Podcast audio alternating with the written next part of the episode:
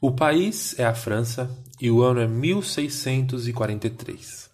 Esse é o cenário e o palco para um dos reis mais conhecidos de toda a história. Estou falando de Luís XIV, o Rei Sol, o rei O Estado Sou Eu. Hoje vamos entender como era o mundo que ele vivia, como as pessoas se comportavam, e eu vou te mostrar isso analisando como eu e você usamos o nosso Instagram. Eu sou Victor Alexandre e fica comigo.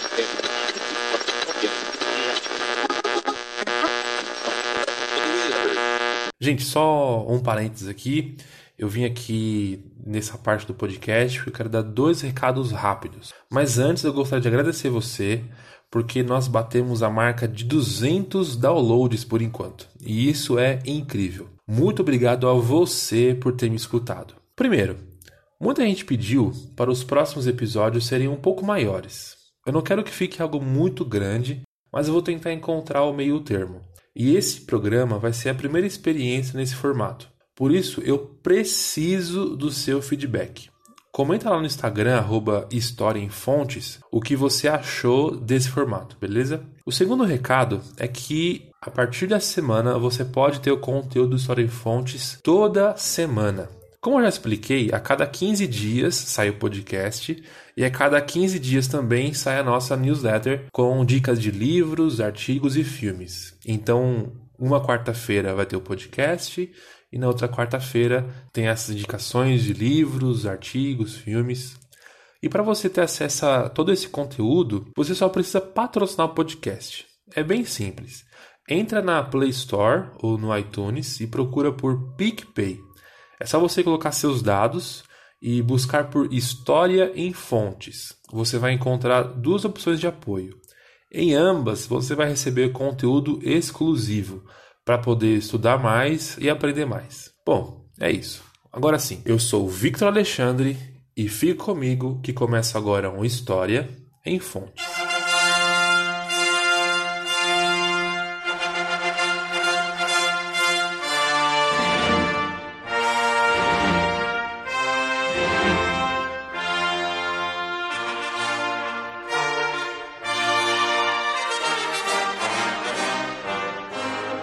Você ouvir falar de Luís XIV, estamos falando sobre a sociedade de antigo regime, entre o século XVI e o século XVIII. Obviamente, quem viveu nesse período não se chamava de antigo regime. Essa nomenclatura foi dada pelos participantes da Revolução Francesa, mas isso é um assunto para um outro podcast. Para você ter noção de como era a vida no antigo regime, 80% da população da Europa vivia no campo, e a economia era baseada em agricultura. As cidades, em geral, eram centros de comércio, o que a gente chama de feira. E é por isso que uma parte dos habitantes era a burguesia comercial. Ah, eu preciso dar uma explicação aqui. Nesse período, quando a gente fala de burguês, não estamos falando daquele cara todo engomadinho que usa mocassim. Não. Burguês vem da palavra burgo, que significa cidade. Então, nesse período, burguês é alguém que mora na cidade. Burguês só vai mudar de significado após a Revolução Industrial. Eu vou deixar aqui linkado um dicionário de 1728 com o significado da palavra burguês para você, você poder ler. Mas por que eu citei os burgueses?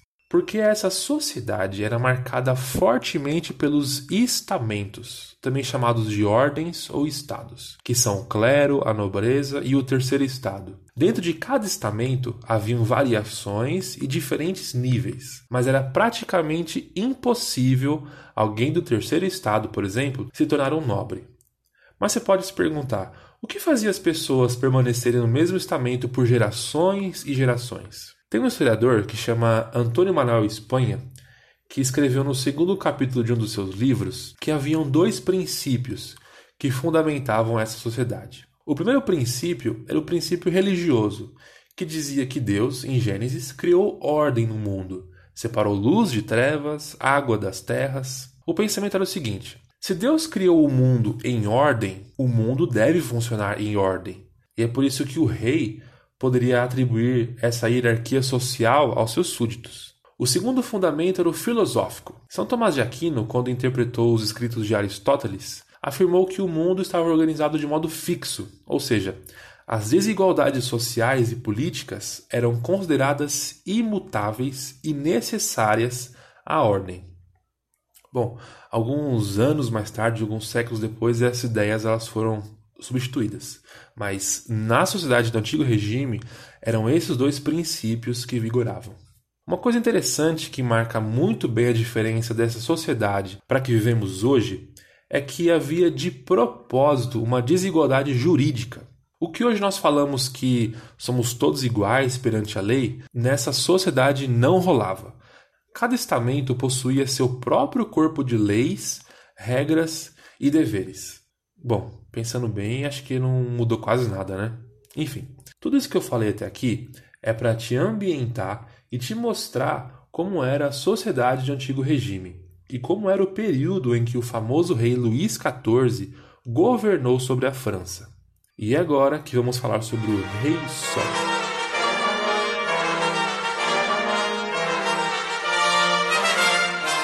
O rei Luís XIV subiu no trono em 1643, com apenas 4 anos de idade. Ele reinou por 72 anos, até morrer em 1715. Com um reinado tão longo, a gente poderia escolher várias facetas desse personagem histórico. Mas Trazendo tudo isso que conversamos até aqui, existe um aspecto importante a analisar a vida desse rei, que é a sua imagem pública. Hoje em dia, políticos, artistas, pessoas famosas ou até influenciadores têm por trás deles pessoas ou empresas que são responsáveis por sua imagem perante o grande público. Em geral, quando um político em campanha eleitoral vai na feira comer um pastel em um caldo de cana, ele quer comunicar uma mensagem ou quando a modelo famosa usa um determinado tipo de shampoo, a marca também quer passar uma imagem. O historiador Peter Burke, em seu livro sobre Luís XIV, vai nos contar que o rei também tinha funcionários que eram responsáveis por cuidar de sua imagem pública. Pintores, escritores de poemas e de peças teatrais, compositores de ópera e por aí vai. A imagem do rei foi mudando ao longo do tempo. E a gente consegue observar isso através dos quadros que foram pintados sobre ele. Quando ele era jovem, é comum vê-lo retratado em trajes de guerra, montando belos cavalos. Em contrapartida, o retrato do rei mais velho mostra um Luís com o rosto mais envelhecido, porém o seu corpo ainda é de jovem. Suas pernas são retratadas com leveza e o equilíbrio de quem faz uma pose de balé. Em uma de suas mãos ele mostra uma espada, que é uma demonstração de força bélica, e na outra mão ele mostra o cetro, que é o poder político. Essa imagem que eu estou descrevendo é a mesma que está na capa desse episódio. Mas mesmo assim eu vou deixar linkado aqui na descrição esses dois quadros onde você vai poder ver essa diferença. Essa questão da imagem pública de Luís XIV é importante e ela se conecta com a primeira parte do programa, onde falamos como era o imaginário da sociedade desse período. Quando chamamos de sociedade de ordens, dizendo que cada grupo tem o seu lugar na sociedade, o mesmo serve para o rei. Existe um papel de cada um na sociedade, inclusive o próprio rei. Luís XIV sempre deveria agir como rei, assim como o servo sempre deveria agir como um servo. Não existia diferença entre público e privado. O rei é o rei sol, inclusive, entre aspas, na sua vida privada. Eu coloco entre aspas porque a ideia de intimidade e privacidade não existia. O rei tinha servos que observavam enquanto ele dormia, e enquanto ele tinha encontros amorosos com sua esposa. Esse papel que o rei cumpria era realizado inclusive na sua ausência. Olha só o que Peter Burke escreve quando fala sobre isso. Abre aspas. Objetos inanimados também representavam o rei, em especial suas moedas que traziam sua imagem e por vezes o seu nome. No mesmo caso, também estavam seu brasão e o seu emblema pessoal, o sol. E também em seu leito ou na mesa posta para as refeições, mesmo que ele estivesse ausente. Era proibido, por exemplo, portar um chapéu na sala em que a mesa do rei estava posta, mesmo que o próprio rei não estivesse lá. Fecha aspas. Parte do papel que o rei precisava demonstrar e atuar era sua força e o seu poder. E uma das formas que ele fazia isso era através da corte.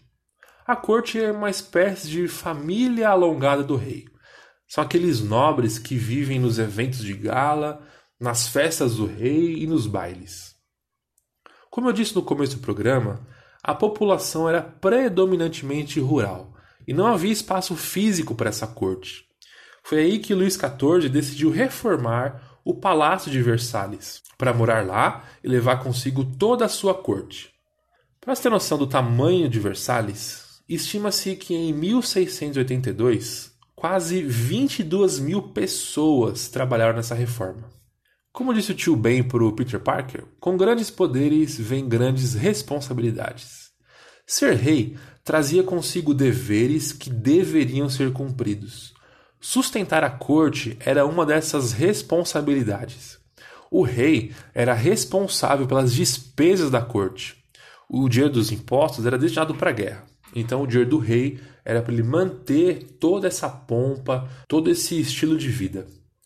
Porém, você pode imaginar que esse foi o começo do fim desse estilo de vida e dessa sociedade. Quando a corte começou a aumentar, começou a crescer, os gastos aumentaram e o rei precisou buscar empréstimos, e isso gerou uma grave crise econômica. O rei Luís XIV foi o rei que governou por mais tempo em toda a Europa. Foi o rei que simboliza o que nós chamamos de absolutismo. E tanto seu governo duradouro quanto a sua imagem lembrada até os dias de hoje, podemos dizer que isso é fortemente creditado à construção de sua imagem pública. Luís usou quadros, romances heróicos, usou historiadores particulares, peças de teatro para consolidar sua imagem como representante do Estado da França e representante de Deus na Terra.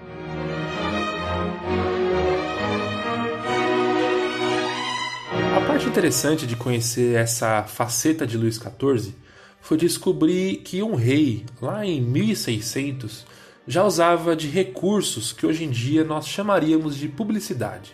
E não existe paralelo mais óbvio que eu posso fazer que não sejam nossas redes sociais. São nessas redes sociais, Instagram, Facebook, Twitter, que nós decidimos imprimir os melhores traços da nossa personalidade que queremos que todos vejam. No Instagram, queremos mostrar os lugares badalados que visitamos, as comidas diferentes que provamos, nosso look para praia ou para festa, os livros e filmes que a gente lê. No Twitter, destilamos toda a nossa revolta com tudo que vemos ou ouvimos. Enfim, a lista seria enorme e com certeza você já ouviu isso. A partir da invenção das redes sociais, todas as pessoas têm acesso à construção da própria imagem.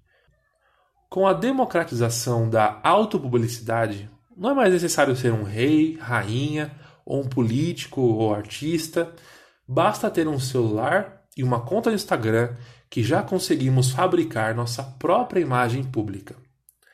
Mas tem uma coisa que nos aproxima do Rei Sol, do Luís XIV, do Luizinho, é que nós, mais de 400 anos depois, ainda nos preocupamos e gastamos tempo com a construção da nossa imagem pública.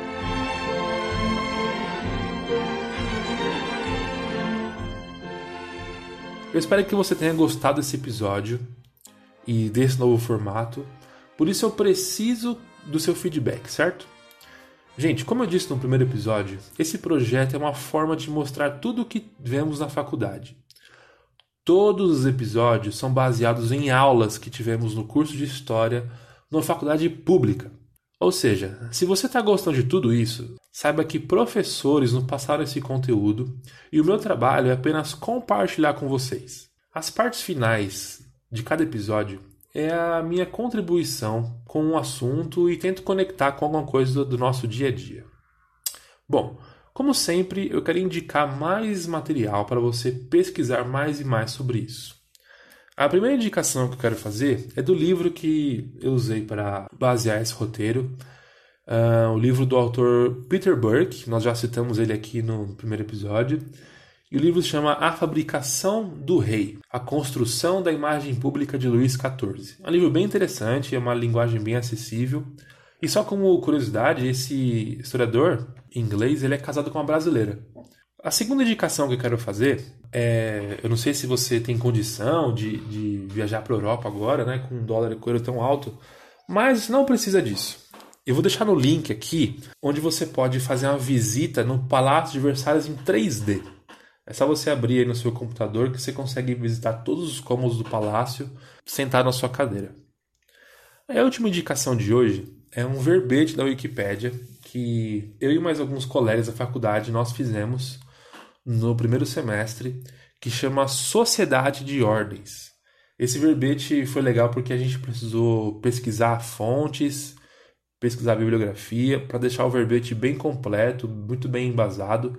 Então, se você clicar aqui no link, você vai ter acesso a um verbete da Wikipédia muito bem produzido. Bom, só lembrando que eu deixei aqui linkado também as imagens do, de dois quadros sobre Luís XIV, tá? Você clicando, você consegue acessar essas imagens. Siga nossas redes sociais, arroba História em Fontes no Instagram. E lembrando que você pode patrocinar o nosso conteúdo. Mas se você não conseguir patrocinar, você me ajuda muito compartilhando esse podcast com alguém. Obrigado por me ouvir até aqui. Nos ouvimos no próximo programa. Fiquem em paz. Fui!